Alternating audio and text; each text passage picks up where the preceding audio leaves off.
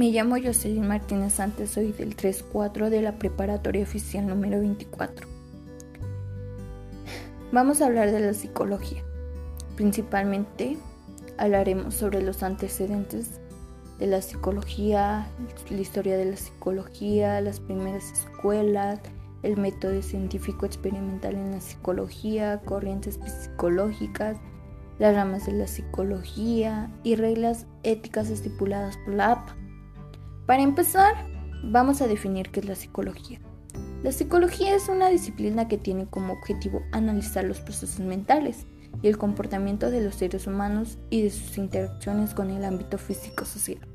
La psicología proviene del griego físico o psique y de la logía, que significa estudio o tratado.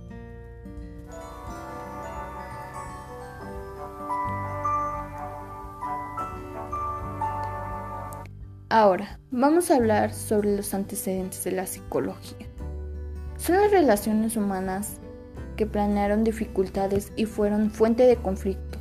Los grupos humanos estaban organizados en tribus nómadas, no demasiado numerosas, que se disputaban los recursos entre sí y que vivían bajo las órdenes de un jefe, el más anciano, el más inteligente o el más fuerte. ¿Quién era el que tomaba las decisiones? El que se encargaba de los problemas, el que curaba a los enfermos y el que decidía la supervivencia. El pensamiento era mágico y las curaciones tanto del cuerpo como el alma incluían hierbas y rituales. Y hasta el día de hoy aún siguen existiendo estas organizaciones sociales, lejos de los lugares desarrollados conservando sus costumbres y sus creencias. Antes del surgimiento de la psicología como ciencia, la enfermedad mental era considerada como perturbación de índole diabólica. Los enfermos mentales eran recluidos en lugares siniestros y ocultados como motivo de vergüenza familiar, interpretándose como un castigo divino porque cuando el hombre no puede comprender algún fenómeno natural, trata de encontrarle una explicación sobrenatural. Creían que la existencia de la naturaleza humana innata e intentaron atender la forma del pensamiento, la posibilidad del conocimiento, las ideas, las diferencias individuales, la inteligencia y el funcionamiento de la mente. La psicología surge como ciencia en Alemania, a partir de las investigaciones realizadas en el laboratorio de Wild en 1832 a 1920, tomando como objeto de estudio a la conducta, único elemento capaz de ser medido en condiciones controladas. La psicología es la ciencia que se ocupa específicamente del estudio y tratamiento de los problemas emocionales que afectan el comportamiento y las relaciones personales, y también del diagnóstico y pronóstico y tratamiento de los enfermos mentales, en estos casos en combinación a la psiquiatría.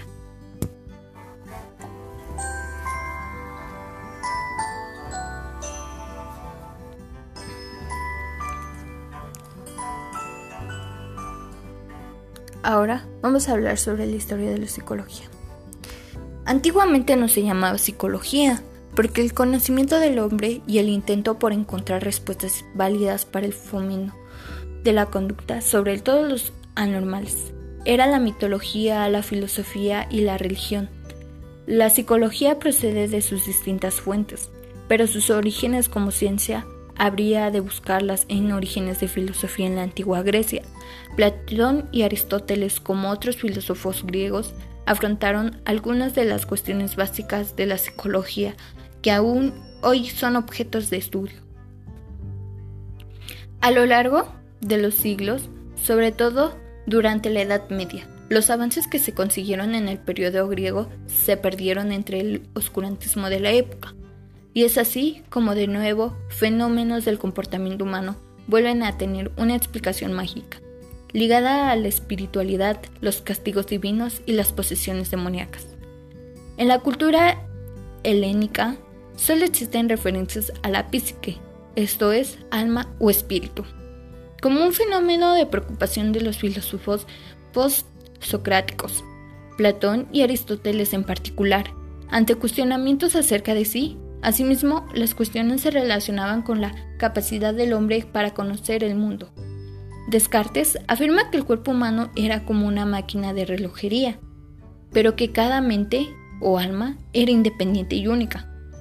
Mantenía que la mente tenía ciertas ideas innatas, cruciales para organizar la experiencia de los individuos, tienen del mundo.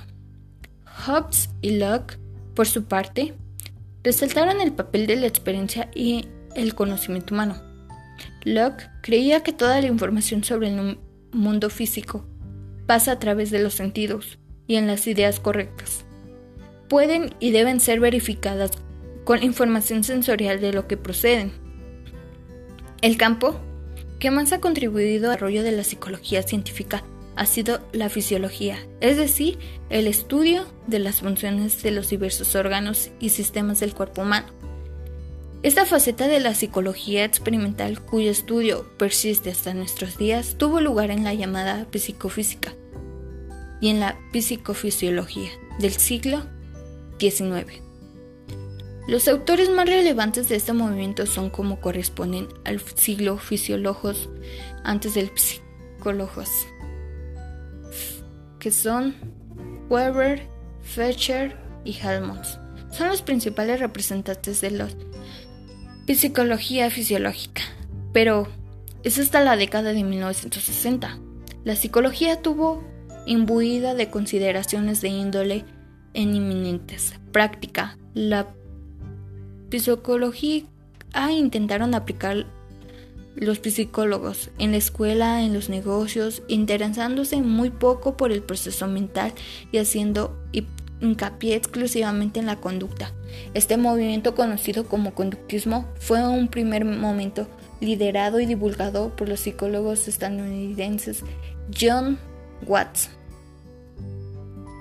Históricamente la psicología se divide en varias áreas del estudio la psicología fisiológica. Por ejemplo,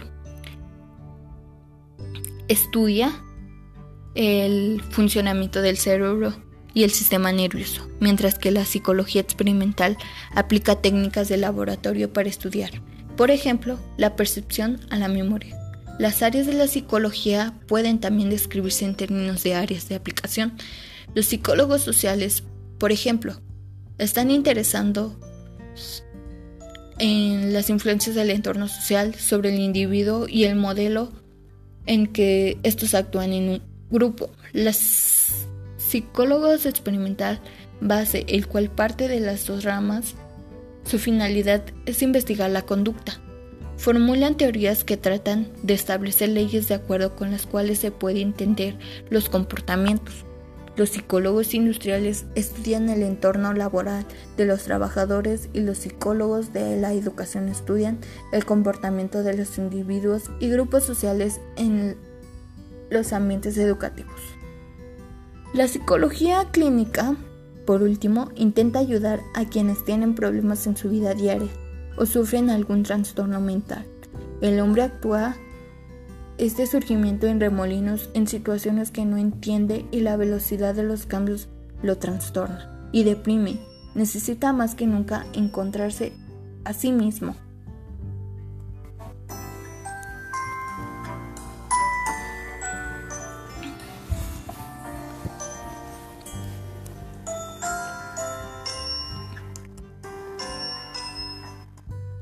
Ahora vamos a hablar sobre las escuelas de la psicología que son estructuralismo, funcionalismo, psicoanálisis, conductismo, gestal, cognitismo.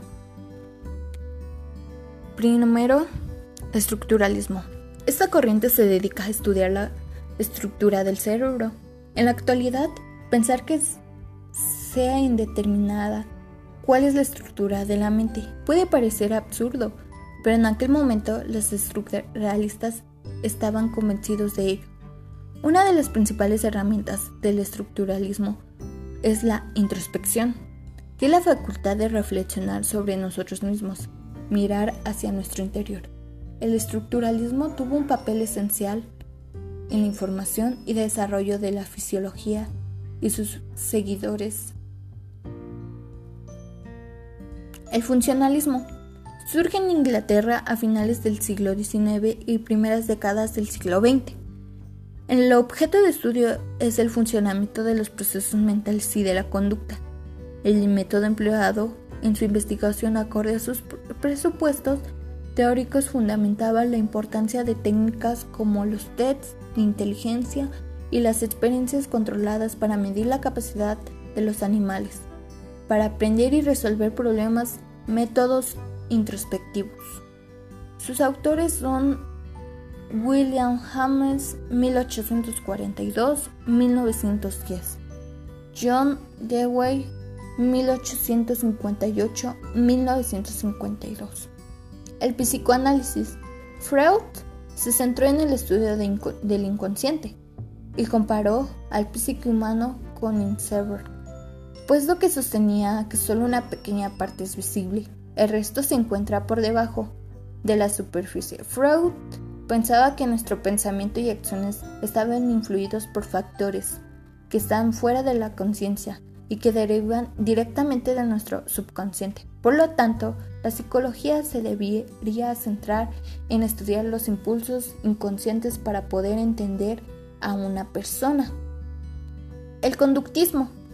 A mitades del siglo XX se configuró una nueva escuela de la psicología con elevada repercusión, tanto a nivel de corriente. El objeto de estudio es la conducta observable, abandonada en el enfoque vinculado al proceso de los estudios mentales. El método de investigación utilizado es la observación y la experimentación. Los autores más representativos son John Watson, 1878-1958, y Bruce Skinner, 1904-1990. Gestalt, corriente desarrollada a principios del siglo XX. Los seguidores del Gestalt basando sus conocimientos en la investigación que sobre la percepción han desarrollado, su objeto de estudio han sido las leyes de organización perceptivas del ser humano. Los métodos que ocupaban era el experimentalismo y la observación. Los autores más representativos son Max Wertheim 1890-1943 y Wolfgang Kohler 1880-1943. Y por último, el cognitivo. Orientación aprovechada a mitades del siglo XX. Su objeto de estudio fueron los procesos cognitivos básicos implicados en la recepción, el almacenamiento, la interpretación y la salida de información. Establecen un parálisis entre órdenes y seres humanos a la hora de procesar información el método de investigación a utilizar fue la observación y la investigación. Estos autores permitieron entrar a nuevos procesos mentales en la definición de la psicología como ciencia y como por lo tanto como objeto de estudio. Los autores más representativos son Jean Piaget, 1896-1980 y Donald Brodman, 1926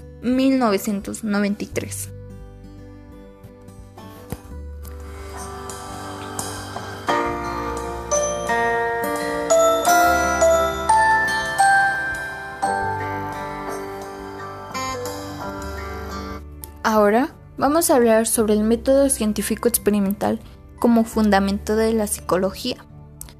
El objeto de la investigación psicológica es describir, explicar, predecir y tal vez influir a los procesos mentales o en el comportamiento. Para que esto sea posible, los investigadores emplean el método científico para realizar las investigaciones psicológicas. El método científico es un conjunto de principios y procedimientos que utilizan para desarrollar preguntas, recopilar datos y llegar a conclusiones. Los psicólogos y otros científicos de las ciencias sociales regularmente proponen explicaciones para tener el comportamiento humano en un nivel más informal. Las personas hacen juicios sobre las intenciones, motivaciones y acciones de los demás sobre su experiencia diaria.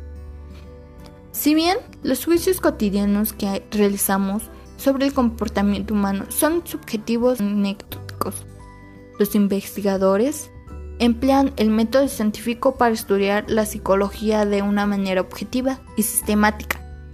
Los resultados de los investigadores a menudo son divulgados a través de medios reconocidos por la comunidad científica. Lo que lleva a muchos a preguntarse cómo o por qué los investigadores llegan a las conclusiones de estudios.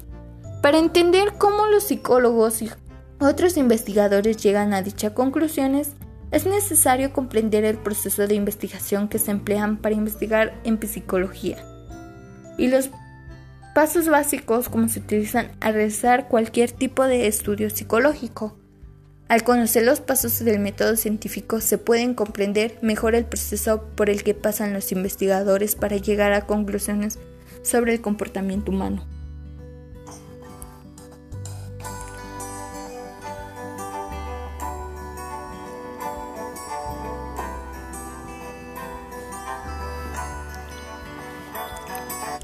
Ahora vamos a hablar sobre las corrientes psicológicas, que son psicoanálisis, gestal, conductismo, humanismo, cognitiva, neurociencia. El psicoanálisis. Sus representantes son Sigmund Freud y Carl Jung. Inicia en Francia, fue fundado a finales del siglo XIX alrededor de 1896. Su objeto de estudio fue el inconsciente. Usaron los métodos de investigación psicoterápico. Tuvo importancia la psicología como pudo dar más claridad al objeto del estudio de la psicología, estructura y el funcionamiento de la mente humana. Acceder a la mente inconsciente. El gestal. Sus representantes son Max Werthing, Wolfgang Kahler y Kafka. Surgió en Europa en 1912. Su objeto de estudio fue las leyes de organización perceptiva del ser humano. Usaron el método del experimentalismo y la observación. Tuvo importancia a la psicología como el descubrimiento de los elementos de la realidad. El pensamiento está en la percepción. Aporta las relaciones con la sensación. El conductismo sus representantes fueron James Watson, Evan Pavlov, Bruce Frederick Skinner y Edward Lee. Tranquila. Inicia en Estados Unidos en 1913. Su objeto de estudio fue los hechos de la conducta. Respuestas. En función de los elementos procedentes, estímulos. Usaron el método científico de tipo experimental y ponen énfasis en la observación naturalista. Una de las aportaciones a la psicología fue las aportaciones científicas del comportamiento humano. Modificación de la conducta. No hay interacciones entre las mentes, pero sí entre las personas a través del lenguaje y otras. El humanismo. Sus representantes fueron William James, Gordon Alport, Abraham Maslow. Inició en Estados Unidos en 1962. Su objeto de estudio fue que el individuo se autorrealice aceptándose tal y como es, siguiendo una jerarquía de valores y motivos que hagan posible su desarrollo personal. El método de estudio que utilizó fue la fenomenología. Las aportaciones a la psicología fueron la terapia centrada en la persona, considerando positivas jerarquía de las necesidades, estudios del comportamiento y técnicas psicoterapias. la cognitiva sus representantes fueron Jean Piaget, Jerome Burner y David Ausubel. Inicia en Leipzig, Alemania, en 1960 y los 60. Su objeto de estudio fue los procesos cognitivos básicos implicados en la recepción, el almacenamiento, la interpretación y la salida de la información. El método fue la observación y la experimentación. Los aportes a la psicología fue la relación entre desarrollo y aprendizaje. Formulaciones teóricas de Bigot, Sky, la teoría de los esquemas. La neurociencia. Sus representantes fueron Luigi Galvani, Hermann van Helmont y Camilo Golgi. Inicia en Washington en el siglo XVIII. Su objeto de estudio fue comprender al complejo sistema mediante el cual funciona la mente humana, abordando este estudio de manera científica. El método fue funcionales, conductuales y lesional. Las aportaciones a la psicología fue brindar la base para comprender las relaciones entre el cerebro y el comportamiento, memorización, generación de pensamientos conscientes, estados efectivos.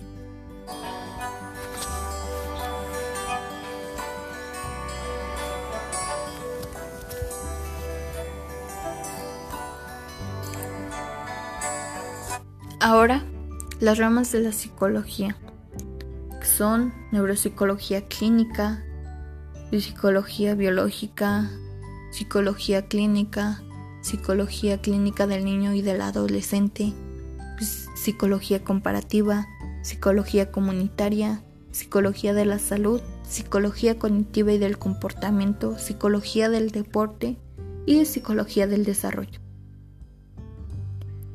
La Neurozoología clínica se evalúa en la relación entre el cerebro y el comportamiento. Funcionando la neurología como psicología, puede evaluar, diagnosticar, tratar y rehabilitar a pacientes de todas las edades. Sus aplicaciones fue el trabajo de individuos que han sufrido traumas o daños en el cerebro. Sus áreas de empleo son hospitales, centros de investigación, universidades, institutos de rehabilitación. La psicología biológica es la aplicación de los principios de la psicobiología al estudio de los procesos y el comportamiento mental en términos de mecanismos corporales. Su función es investigar la comunicación entre el cerebro y otros órganos. Estudia el comportamiento humano, áreas de empleo, universidades e institutos de investigación. La psicología clínica es la rama de la psicología en la que se realiza la evaluación, diagnósticos, prevención y tratamiento de personas en algún tipo de trastorno psicológico afecta su calidad de vida. Su función es evaluar y tratar desórdenes mentales, emocionales y de conducta, como fobias, depresión, anorexia. Sus áreas son hospitales, clínicas de salud mental y consultado privado. La psicología clínica del niño y del adolescente se enfoca en la evaluación y el tratamiento del desorden psicológico, emocional y de comportamiento entre niños y jóvenes. Sus aplicaciones son la psicoterapia en adolescentes como problemas de la conducta y dificultades emocionales. Sus áreas son hospitales, institutos de rehabilitación y consulta privada. La psicología comparativa es básicamente el estudio de la mente y el comportamiento de un animal no humano. Las metas son comprender de manera general los principios que gobiernan la mente y el comportamiento desde sus orígenes evolutivos. Sus aplicaciones son estudiar el comportamiento de animales, su aprendizaje y motivación. Sus áreas son universidades, institutos de investigación, los hospitales, y los institutos públicos y privados. La psicología comunitaria es la rama que se encarga del estudio de los factores físico-sociales que permiten desarrollar, fomentar y mantener el control y el poder de los individuos que pueden ejercer sobre su ambiente individual y social para resolver problemas. Sus aplicaciones son analizar procesos sociales, estudiar las interacciones en su sistema social específico, diseñar intervenciones sociales. Sus áreas son organizaciones gubernamentales, centros de rehabilitación, organizaciones sociales como los hospitales. La psicología de la salud. Es la psicología aplicada a la medicina, se enfoca en la relación entre el comportamiento emocional, conocimiento, interacciones sociales y funcionamientos biológicos. Sus aplicaciones son trabajar dentro del sistema de salud para ayudar a los pacientes a mejorar los elementos y psicológicos de sus problemas físicos. Sus áreas son hospitales, clínicas, médicas y consulta privada. La psicología cognitiva y del comportamiento aborda aspectos clínicos y experimentales. Para comprender los principios de aprendizaje del desarrollo humano y las teorías del procesamiento cognitivo, y el objeto es promover comportamientos sociales adecuados en reemplazo de conducta inapropiadas y problemas de aprendizaje, aplicaciones, terapias en comportamientos para tratamiento de desorden depresivo y ansiedad. Sus áreas son hospitales, institutos de rehabilitación y consulta privada. La psicología del deporte es la rama de la psicología que estudia los procesos físicos y la conducta del hombre durante la actividad deportiva. Busca conocer y optimizar las condiciones del deportista. Su misión se enfoca en los factores que influyen a la mentalidad del atleta y el deportista. Su misión es ayudar a los atletas a identificar, refinar y alcanzar sus metas. Sus aplicaciones son motivar al atleta para mejorar su desempeño, desarrollar y aplicar programas científicamente fundamentales. Las áreas son institutos deportivos, universidades y consulta privada. La psicología del desarrollo es la rama de la psicología que se encarga del estudio de del desarrollo humano a lo largo de la vida, desde la infancia a la adultez, pasando por la adolescencia hasta llegar a la vejez. Sus aplicaciones se desarrollan el lenguaje de los niños, la influencia de las hormonas en el comportamiento del adolescente, el aprendizaje en etapas tardías de la vida, las universidades y centros de investigación.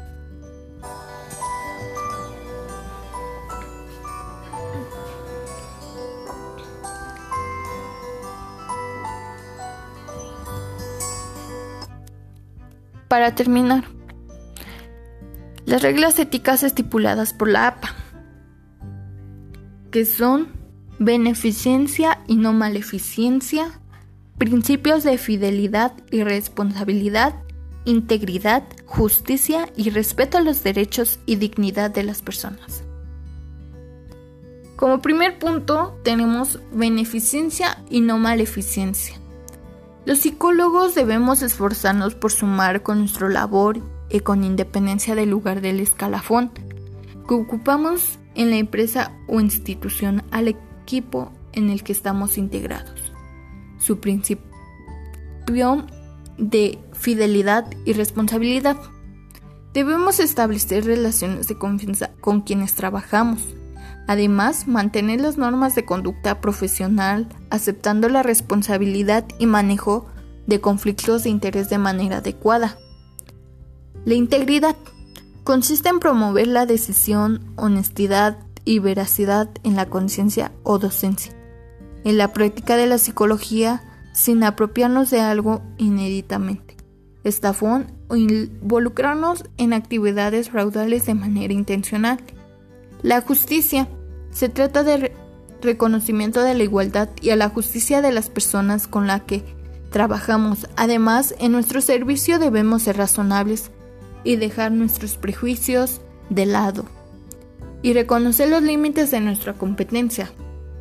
El respeto a los derechos y dignidad de las personas. Reconocerlos siendo conscientes de garantizar la protección y el bienestar de las personas en las que trabajamos. Para ello debemos respetar las diferencias culturales individuales del rol de género, de identidad de género, raza, nacionalidad, religión, idioma, orientación sexual, invalidez y estatus socioeconómico. Bueno, eso es todo y gracias por escuchar.